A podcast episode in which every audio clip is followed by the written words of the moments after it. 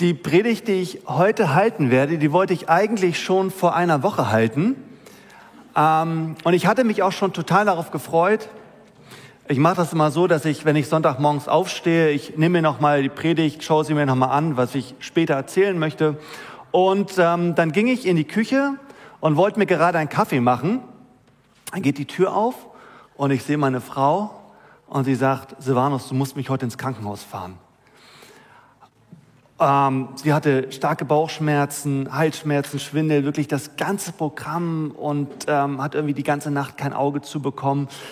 Also fuhr ich sie früh morgens ins Krankenhaus, Tomke hinten drin auf dem Rücksitz, Debo auf der, auf, an der Seite und äh, schrieb auch schon direkt mit Jürgen. Er, sagt, er hat total verständnisvoll reagiert und gesagt, die Predigt kann ich gerne für dich übernehmen.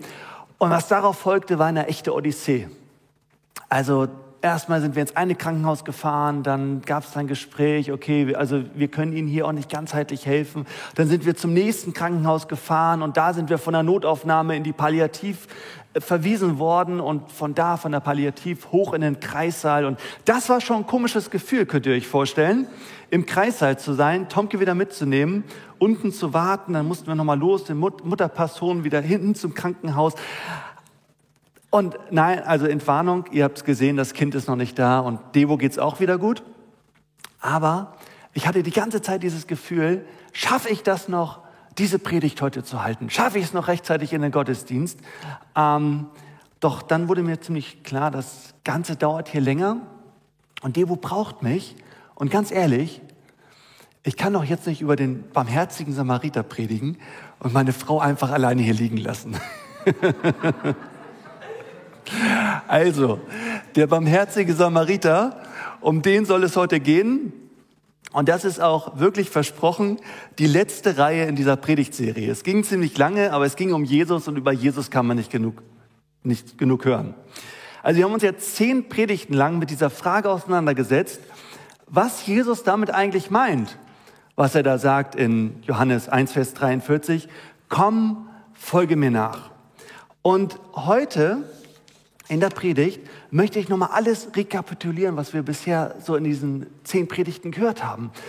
Ähm, also zusammengefasst alles an der Person des barmherzigen Samariters. Warum der barmherzige Samariter?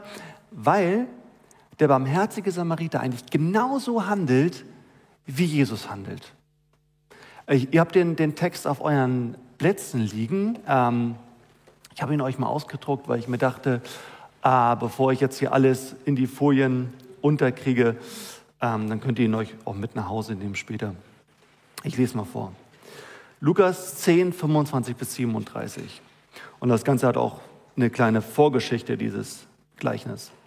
Also, ein Mann, der sich im Gesetz Moses besonders gut auskannte, stand eines Tages auf, um Jesus mit folgender Frage auf die Probe zu stellen. Meister, was muss ich tun, um das ewige Leben zu bekommen? Also eine ganz große Frage, ne, so eine Frage, die sich eigentlich jeder Christ stellt. Hey, ich will das ewige Leben. Natürlich, wer will nicht dabei sein? Jesus erwiderte, was steht darüber im Gesetz Moses? Was liest du dort?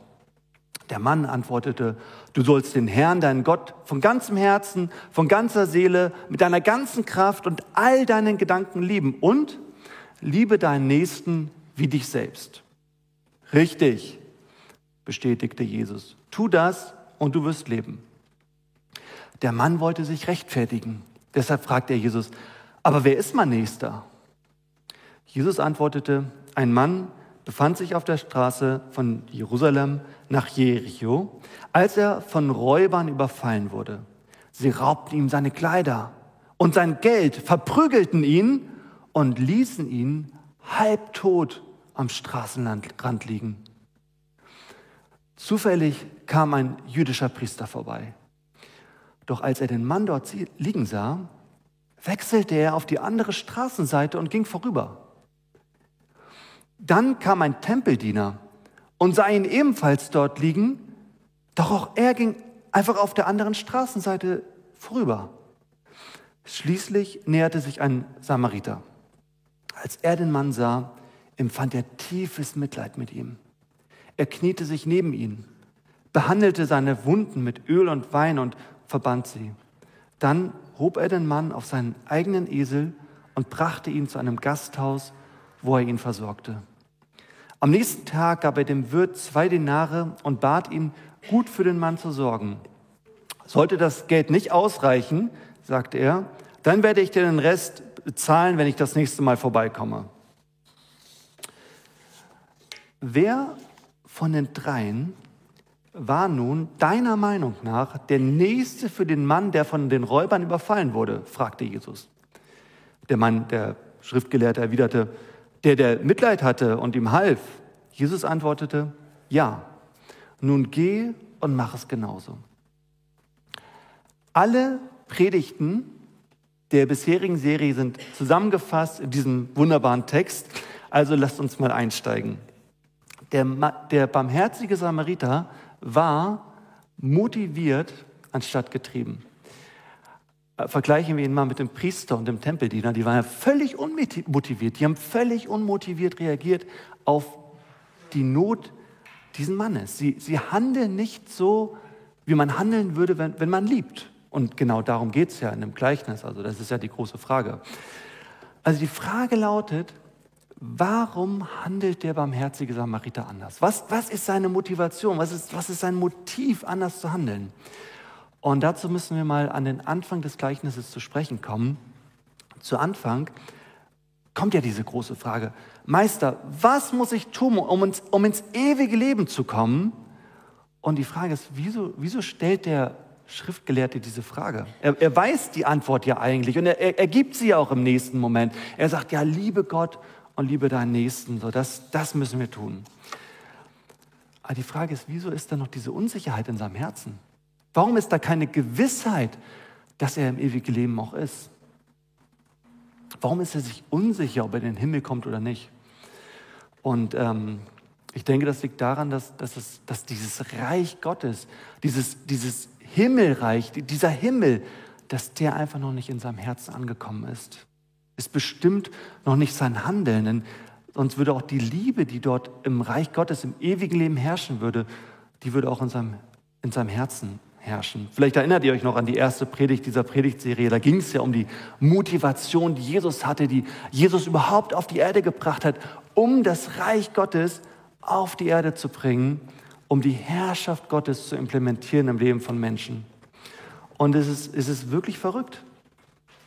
Der Schriftgelehrte fragt nach dem ewigen Leben, er fragt nach der Herrschaft Gottes, er fragt nach dem Reich Gottes, aber er versteht gar nicht, dass er durch sein eigenes Tun dieses Reich Gottes schon hier auf die Erde bringen könnte, dass er schon jetzt in diesem ewigen Leben leben könnte. Stattdessen ist es für ihn, ist diese Liebe für ihn ein Zweck, um ins ewige Leben zu kommen, aber, aber kein Sinn des Lebens an sich.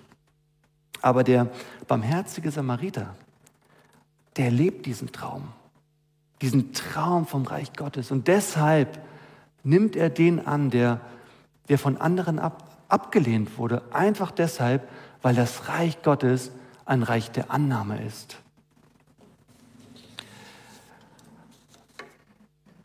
Der barmherzige Samariter sehnt sich danach. Und dazu ein paar historische Grundinformationen. Ähm, Samariter und Juden, also auch Samariter und Tempeldiener oder Samariter und äh, Priester, äh, die konnten sich nicht so gut leiden zur damaligen Zeit. Die, die hatten so eine, so, so, so, die haben ein paar unterschiedliche religiöse Praktiken gehabt, unterschiedliche Kultstätten und deswegen hatten die einen ziemlichen ja, Hass will ich nicht sagen, aber die haben sich, die haben sich abgelehnt. Also genau das. Moment, das ist nicht die Folie. Das ist die Folie. Also, ähm, sie haben sich abgelehnt. Und der barmherzige Samariter, es ist euch klar geworden beim, beim, beim Lesen des Textes, er durchbricht diesen Kreislauf, er durchbricht diesen Teufelskreis, er nimmt diesen Menschen an, diesen, der überfallen wurde, ungeachtet aller gesellschaftlicher Konventionen. Konventionen. Und diesen Traum, dass das möglich ist, anzunehmen, trotz Unterschiede hinweg. Diesen Traum haben, haben Menschen gelebt seit Jahrhunderten, seit Jahrtausenden. Eine der bekanntesten Personen stammt aus den USA und er hat auch eine seiner Reden mit diesem bekannten Satz angefangen, I have a dream. Der Traum davon, dass man sich annehmen und helfen kann, trotz all der Unterschiede.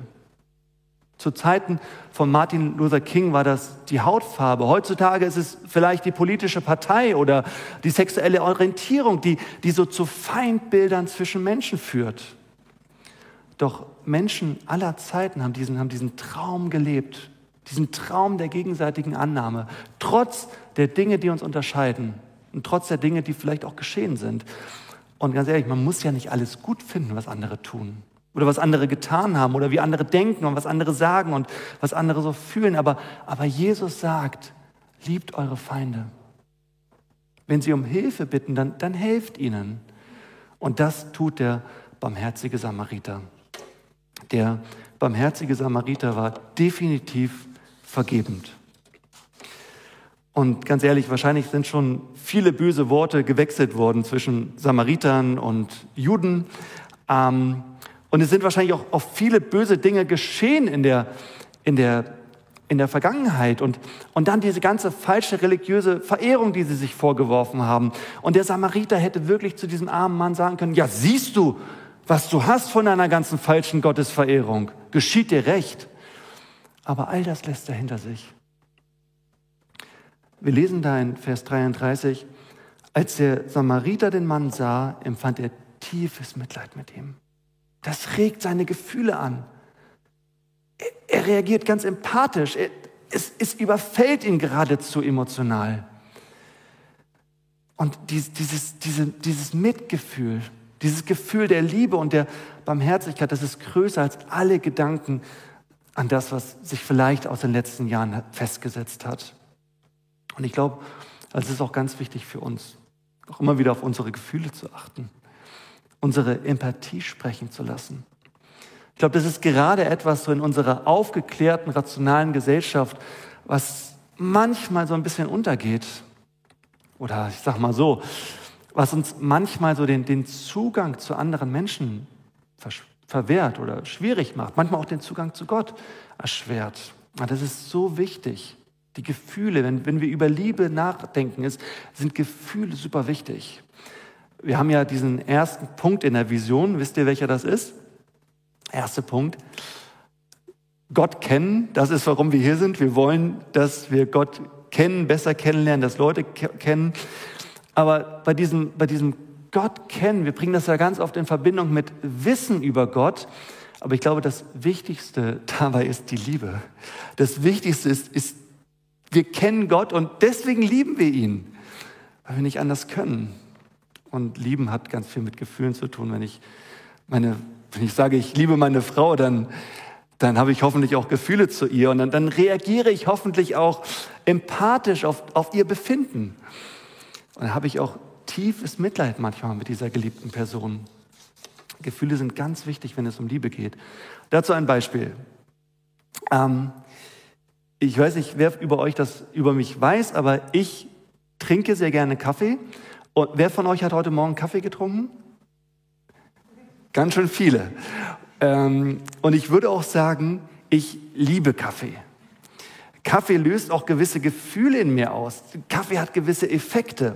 Also es gibt, es ist ganz interessant, es gibt auch ein paar Parallelen zwischen Kaffee und Jesus. Kaffee hat, ja wirklich. Kaffee besitzt zum Beispiel eine total belebende und erfrischende Wirkung.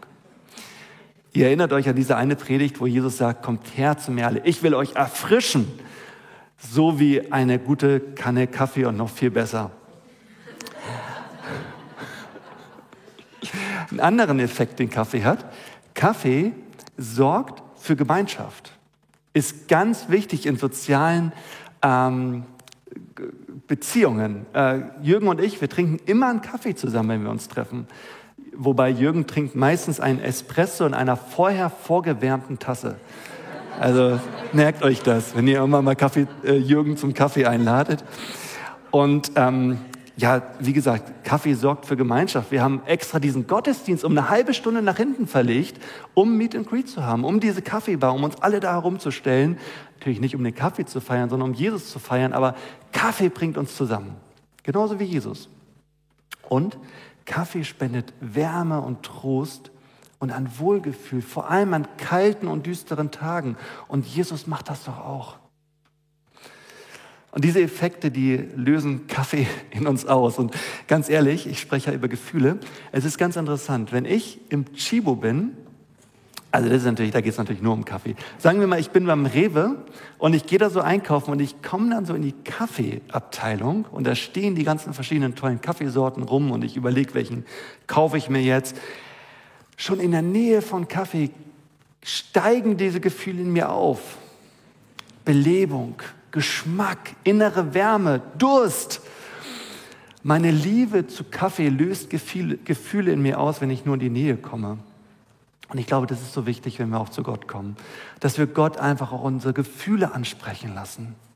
Denn ich glaube, wenn wir das tun, dann werden auch unsere Gefühle zu anderen Menschen davon beeinflusst, welche Gefühle wir zu Gott haben.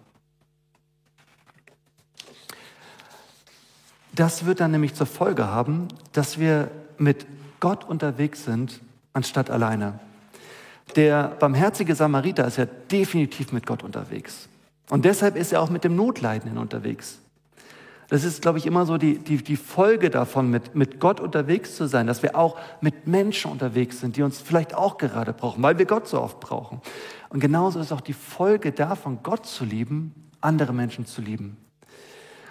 Ähm, Stellt euch vor, ich sage, ich liebe Kaffee, aber ich trinke keinen.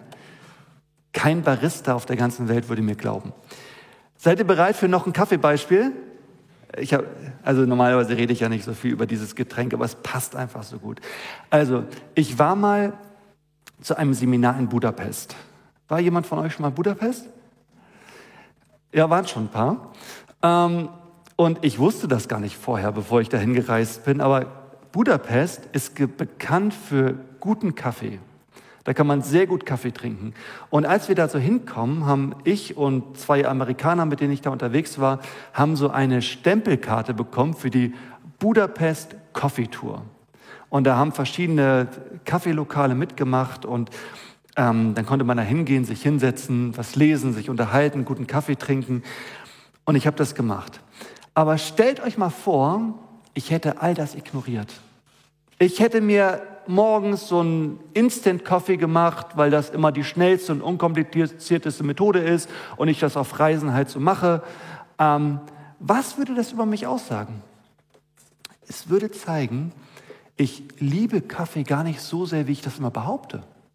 Denn meine Liebe zu Kaffee könnte hier zum Ausdruck kommen. Eine besondere Zeit mit meinem Lieblingsgetränk. Und wie ist das in einem Gleichnis? Der Priester, der als erstes vorbeikommt, oder auch der Tempeldiener. Jetzt waren sie mal in einer Situation, wo sie, wo sie dieser Liebe zu Gott Ausdruck verleihen konnten. Aber sie nutzen diese Chance nicht. Nur der barmherzige Samariter war wirklich mit Gott unterwegs. Und deshalb empfand er tiefes Mitleid mit ihm kniete sich neben ihn, behandelte seine Wunden mit Öl und Wein und verband sie.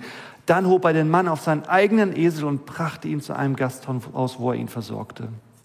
Und da sehen wir wieder, er besaß denselben Herzschlag wie Gott. In dieser Predigt ging es ja eigentlich um Gebet. Äh, Jürgen predigte über Beten. Und beten bedeutet ja eigentlich in, in ständigem Gespräch mit Gott zu sein. ich sag mal, Gespräch ist ein bisschen viel gesagt, in ständiger Verbindung mit Gott zu sein, im, im Gespräch über das eigene Leben, über das eigene Fühlen, über das eigene Denken und das eigene Tun. Und es ist ja wirklich interessant, es steht nichts in dem Gleichnis darüber, dass der barmherzige Samariter am Beten war. Vielleicht war ja der Priester am Beten oder der Levit. Zumindest stelle ich mir die Situation mal so vor, dass sie dann so an dem barmherzigen Samariter vorbeigehen, zu beschäftigt mit den ganzen Worten, die sie an Gott richten. Zu beschäftigt, um helfen zu können. Aber eigentlich ist es doch so, die Worte, die ich zu Gott spreche, die sollten auch bewirken, beeinflussen, welche Worte ich auch zu anderen Menschen spreche. Meine Gespräche zu Gott haben zur Folge, dass ich positiv spreche anstatt negativ. Ähm, wie ist das in einem Gleichnis? Macht der Samariter einmal den Mund auf? Ähm, ist, ich also bei der Hilfsaktion, ich glaube, da musste er nicht viele Worte sagen, aber es gibt eine Stelle im Gleichnis, da spricht der barmherzige Samariter doch einmal. Und das ist Vers 35. Er geht zu dem Wirt und er sagt, ähm, mal so grob zusammengefasst, diesen, diesen Vers, pflege ihn und wenn du mehr ausgibst, will ich es dir bezahlen, wenn ich wiederkomme. Hier steht, wenn ich das nächste Mal komme. Und das Ermutigste in diesen Worten, finde ich, sind diese Worte, bis ich wiederkomme. Bis ich wiederkomme, wird es dir schon wieder besser gehen. Meine Mutter hat immer gesagt, als ich so ein kleiner Junge war, ich war ziemlich wild, ähm, wenn ich mich irgendwo richtig dort verletzt habe und so eine richtige Schramme hatte oder genäht werden musste, dann hat sie immer gesagt, bis zu deiner Hochzeit wird diese Narbe nicht mehr zu sehen sein. Bei den meisten Narben hatte sie auch recht. Ähm, manchmal brauchen wir Menschen diese Ermutigung, diese Zusage von anderen Menschen. Alles wird wieder gut sein, diesen, diesen positiven Blick in die Zukunft. Wir brauchen das. Zum Beispiel, wenn wir gerade den Job verloren haben. Hey, in drei Monaten hast du einen neuen Job. Wenn wir gerade eine ernste Krankheit hinter uns haben, hey, in einem Jahr geht es dir wieder gut. Wenn wir gerade einen heftigen Streit hinter uns haben, hey, ihr werdet euch wieder in den Arm nehmen. Wenn wir gerade eine schlaflose Nacht hinter uns haben und völlig neben uns stehen, es kommen auch wieder bessere Morgende. Wenn du gerade mit düsteren Gefühlen dich aufhältst, weil was ganz Schreckliches passiert ist, hey, diese düsteren Gefühle werden abnehmen und du wirst auch wieder Glück empfinden können.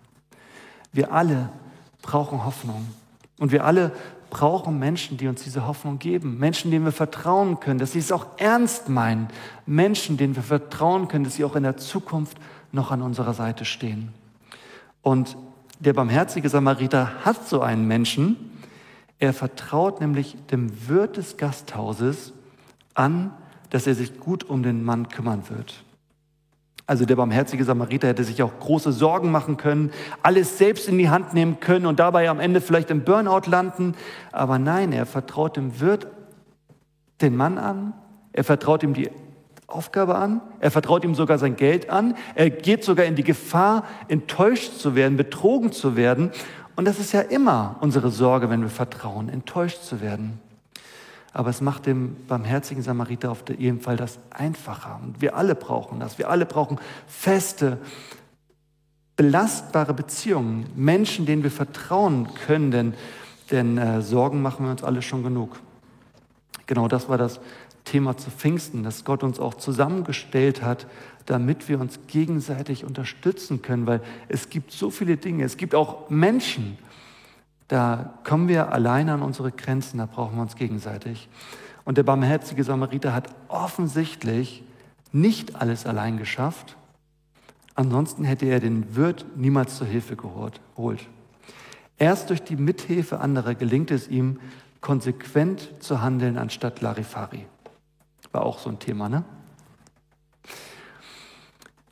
Nur mit dem Wirt zusammen schafft er es, den ganzen Weg zu gehen. Von der ersten Rettungsaktion, den zu sehen, seine ersten Wunden zu behandeln und ihn wieder komplett herzustellen. Er schafft es, mit dem anderen zusammen ganzheitliche Hilfe zu leisten. Am vorletzten Mittwoch wurde dieses Schild hier angebracht. Wer von euch hat das schon gesehen? Und ähm, das ist ja auch so ein Projekt gewesen. Da waren auch unterschiedliche Personen beteiligt. Die Feuerwehr war da, äh, die Jugendfeuerwehr. Ähm, und trotzdem musste jemand anderes auf die Leiter steigen, nämlich dieser Mann hier. Ihr wisst nicht, wer es ist, sein Kopf ist verdeckt. Ähm, also dieser Mann ist darauf gestiegen, auch wenn dieser kleine Mann auch gerne raufgestiegen wäre. Aber er musste unten stehen bleiben. Ähm, ja, also das war eben übrigens Jürgen, der darauf gestiegen ist. Genau. Also viele Menschen haben zusammengearbeitet, damit das so geschehen konnte. Und es fing schon viel früher an. Erstmal musste jemand die Idee haben. Erstmal musste jemand die Entscheidung treffen. Dann musste jemand das Schild entwerfen. Dann musste es jemand den Druck geben. Dann musste es jemand drucken. Dann musste es jemand liefern. Dann musste jemand die Feuerwehr organisieren. Danke, Axel. Axel ist übrigens der Mann hier. Ähm, und dann musste trotzdem noch jemand auf die Leiter steigen, um das Schild aufzuhängen. Danke, Jürgen. Und ähm, Jürgen und Axel stehen hier ziemlich hoch. Sie strecken sich gerade ziemlich nach oben. Aber der barmherzige Samariter ähm, musste sich ziemlich tief hinabbeugen. Und für den barmherzigen Samariter war das nicht einfach. Er ist durch ein Tal gegangen für den Notleidenden. Also der Notleidende war dafür verantwortlich, war daran schuld, dass der barmherzige Samariter so einen anstrengenden Tag hat. Und darum ging es auch in der Predigt, auch für Jesus Nachteile in Kauf zu nehmen.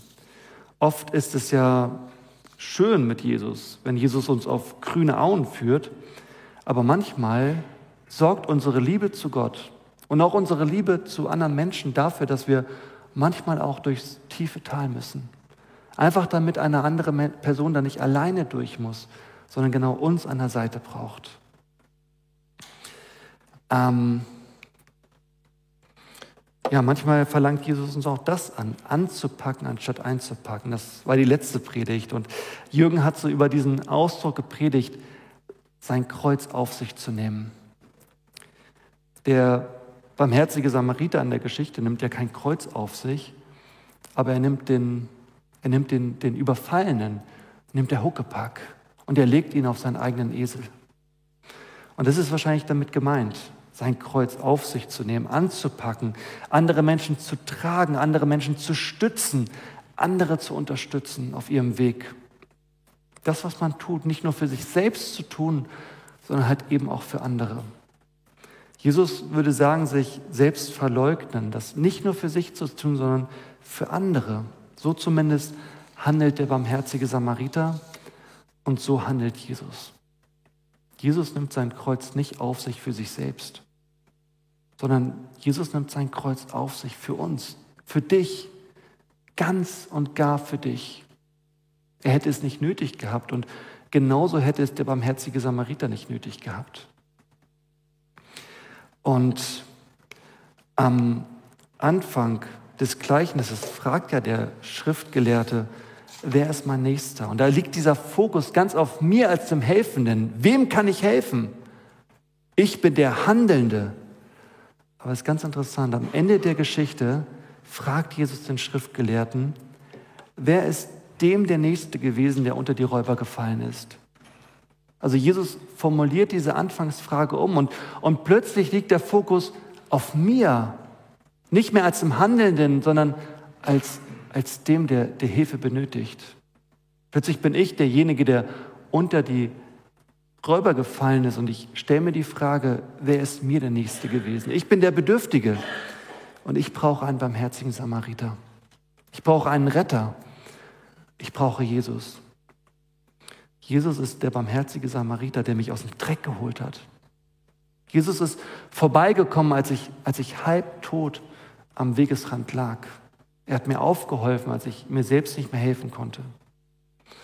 Und wir dürfen wissen, wenn wir auch mal vom Weg abgekommen sind oder wenn wir mal den falschen Weg eingeschlagen haben oder uns verirrt haben, wenn wir ausgerutscht sind und hingefallen sind, wenn wir gescheitert sind, wenn wir stecken geblieben sind, wenn wir halbtot daliegen, Gerade in diesen Zeiten erkennen wir Jesus als den barmherzigen Samariter, der alles für uns gegeben hat, damit wir leben können. Ich möchte jetzt noch so ein Gebet sprechen. Und wenn du möchtest, kannst du das im Herzen und in Gedanken mitbeten.